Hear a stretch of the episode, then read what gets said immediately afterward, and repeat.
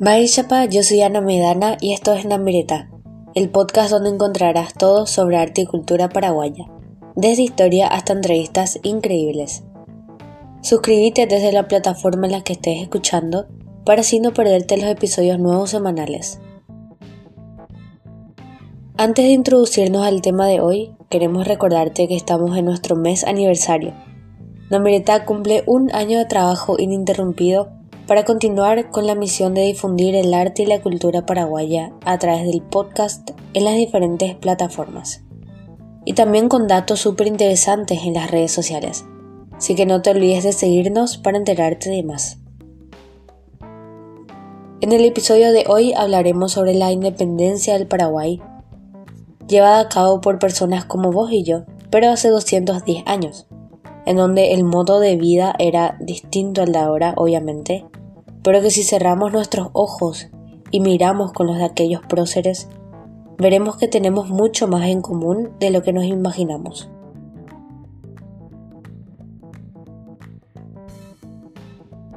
Por eso en este podcast te contamos la historia fascinante de esos días, la vida de los próceres y los hechos más resaltantes de aquellos 14 y 15 de mayo de 1811 en este recorrido por la independencia del Paraguay.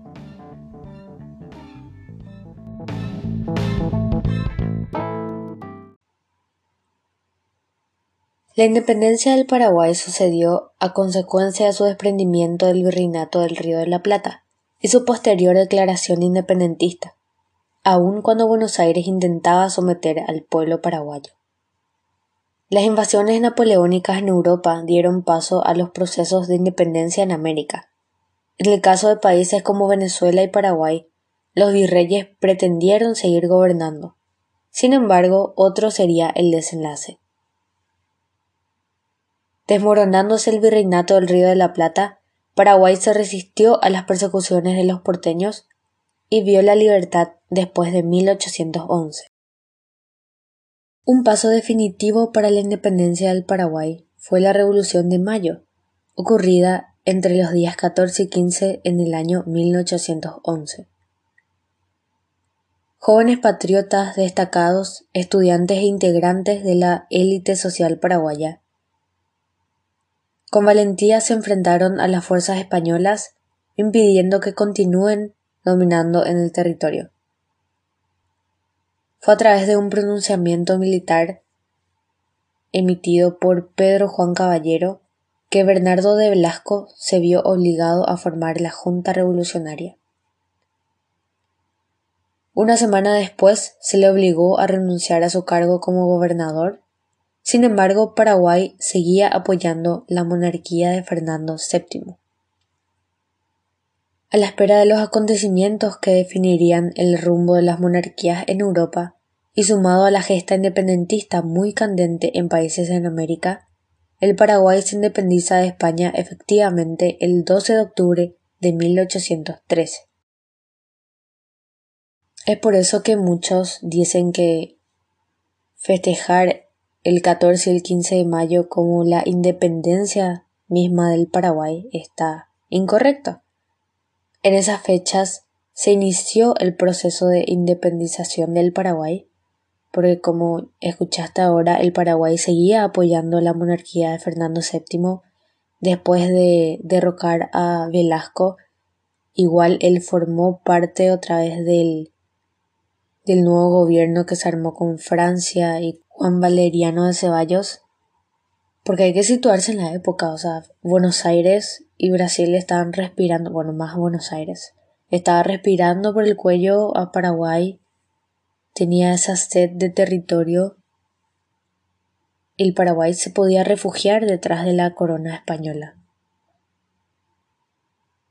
Entre los próceres de Mayo figuran nombres como el de Fulgencio y Antonio Tomás Yegros, Vicente Ignacio Iturbe, Mauricio José Troche, Pedro Juan Caballero, Juana María de Lara, José Gaspar Rodríguez de Francia, Mariano Antonio Molas, Fernando de la Mora y Francisco Javier Bogarín. Pero ¿cómo llegaron a decidir o a organizarse para llevar a cabo dicha revolución para que se dé la independencia hubo algunas causas que fueron el puntapié para iniciar ese proceso. Causas externas, ya que la independencia de Paraguay no fue un hecho aislado de América. Al contrario, se enmarca en una época de profundos cambios y guerras que tiñeron de sangre su historia. Así también otras propiamente dentro del territorio que las llamaremos internas. Hablemos primeramente de las causas externas. La primera fue la influencia de la independencia de los Estados Unidos en 1776. Este acontecimiento tuvo un profundo impacto en el resto de los países de América. Los Estados Unidos en ese momento ya se consideraban una sociedad donde existía la igualdad de derechos, entre ellos los derechos de libertad y de propiedad. La segunda causa, pero no menos importante, fue todo lo que estaba ocurriendo en Europa contra la corona francesa especialmente, y surge una nueva visión del mundo bajo las premisas de libertad, igualdad y fraternidad, ideas que pronto se propagaron también en suelo americano. Ahora sí, centrémonos en lo que pasaba acá. En nuestro país en ese entonces había un gran descontento de los paraguayos ante la desigualdad entre criollos y los blancos españoles. Además, las instituciones se habrían corrompido y la percepción de la imagen monárquica era cada vez peor. La marginación económica y social también sumó peso a los motivos de los paraguayos para independizarse de los españoles. Del mismo modo, esta actitud les animaría a no dejarse dominar por países más poderosos como sus vecinos Argentina y Brasil una lucha desigual y sanguinaria, pero que les libró del sometimiento extranjero. Recopilamos información de los próceres de los que ya escuchaste, pero que en este podcast ahondaremos más en sus datos biográficos.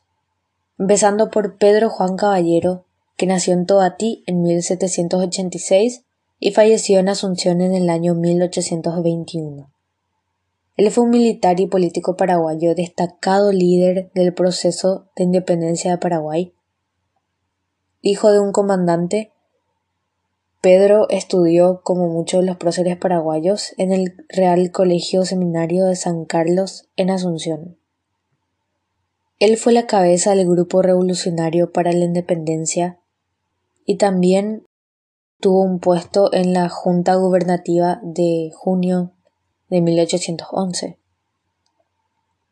Cuando Francia fue designado dictador supremo, Caballero pasó a aumentar la oposición al dictador supremo y en 1820 fue encarcelado en Asunción junto a otros conspiradores y un año después se suicidó en prisión. Se suicidó y dejó escrito en la pared de su celda este pensamiento. Sé bien que el suicidio atenta contra la ley de Dios y de los hombres. Pero la sed de sangre del tirano de mi patria no se aplacará con la mía. En honor a Pedro Juan Caballero, la ciudad capital del departamento de Amambau lleva su nombre.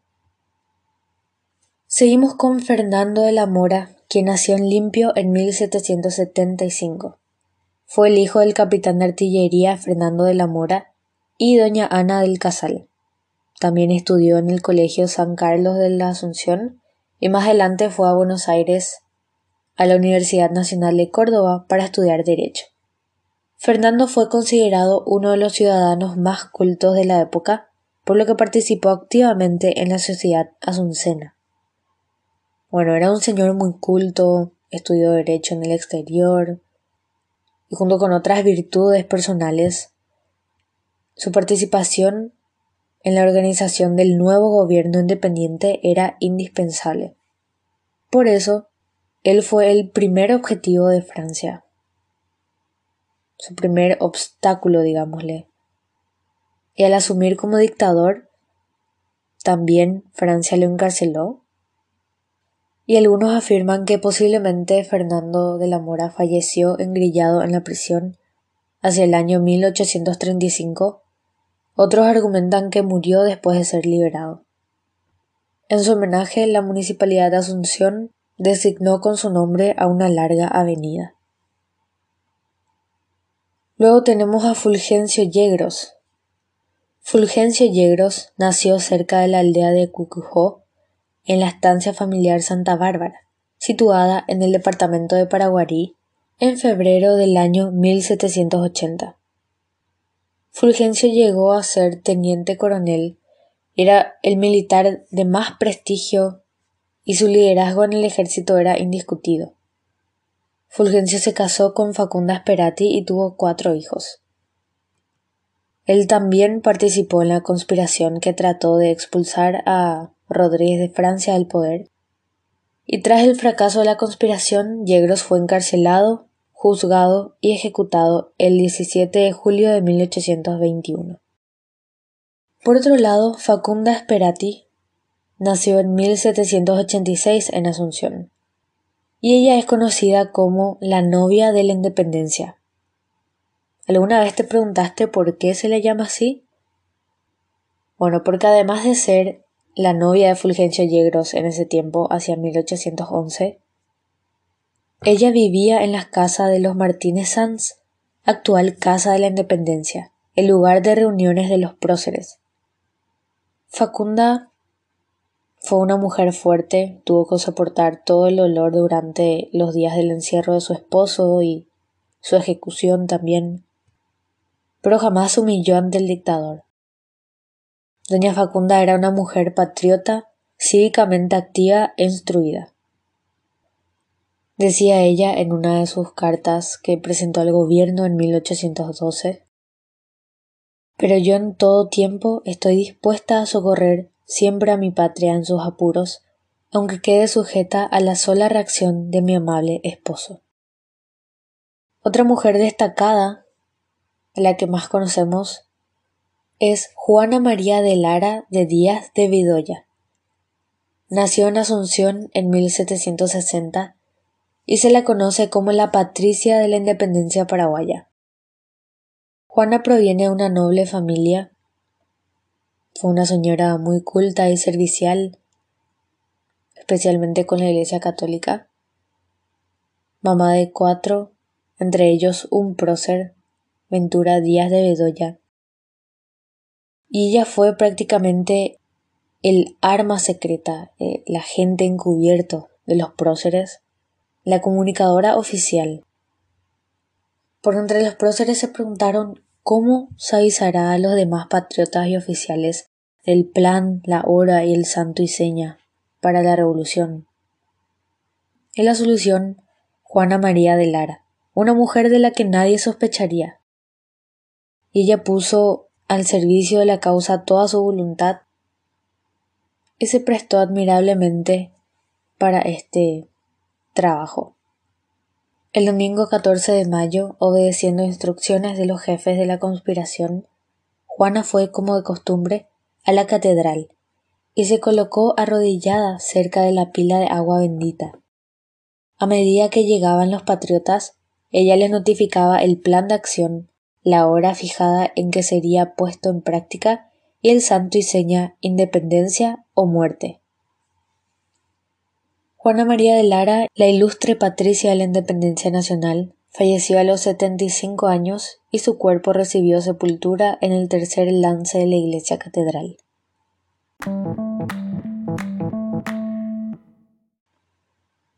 La independencia del Paraguay fue el anhelo por el que nuestros próceres venían soñando desde hacía tiempo. El 14 y 15 de mayo marca el inicio de un país libre, soberano y joven. Es nuestra responsabilidad no bajar los brazos y seguir construyendo un país mejor para todos.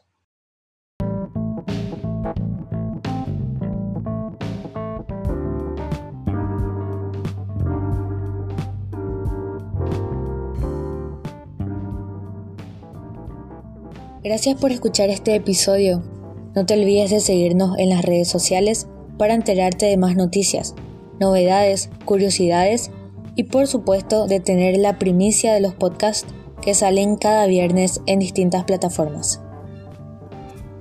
Gracias por ser parte de la revolución cultural a través de tu curiosidad por el arte y la cultura paraguaya. Aguille. Hasta el próximo episodio, ya PB.